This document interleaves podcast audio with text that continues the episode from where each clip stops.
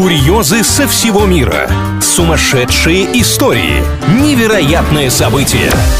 Новостная шелуха на правильном радио. Всем привет, с вами Илья Андреев. Впереди подборка новостей о реально произошедших странных, нестандартных ситуациях. Стартуем с номинации «Дела семейные». Американец эффектно выплатил алименты своей бывшей семье. Сумму в 800 долларов он собрал монетами в 1 цент. Получился целый прицеп мелочи, который должник со словами «Это последняя выплата» высыпал на лужайку у дома экс-супруги. Что-то подсказывает, что отношения у них были не очень. Кстати, передаем приветы американским банковским работникам, потому что если у этого парня есть ипотека или автокредит, им нужно быть готовыми к сюрпризам.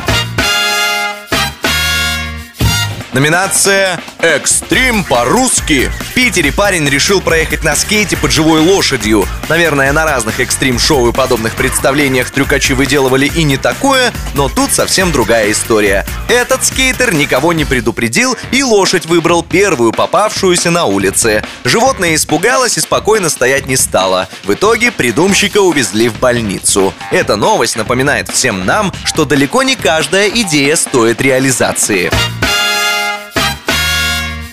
Закончим этот выпуск номинацией «Что в имени тебе моем?». Филиппинец назвал сына HTML в честь языка разметки веб-страниц. Таким образом, новоиспеченный папаша отдал дань своей профессии. Он веб-дизайнер. Если такого объяснения поступка вам мало, то знайте, что отец молодец, сам по паспорту макароны 85, сестра у него спагетти 88, а племянники сыр пименто и сыр пармезан. Да, вы не ослышались. На этом на сегодня все. С вами был Илья Андреев. До новых встреч на правильном радио.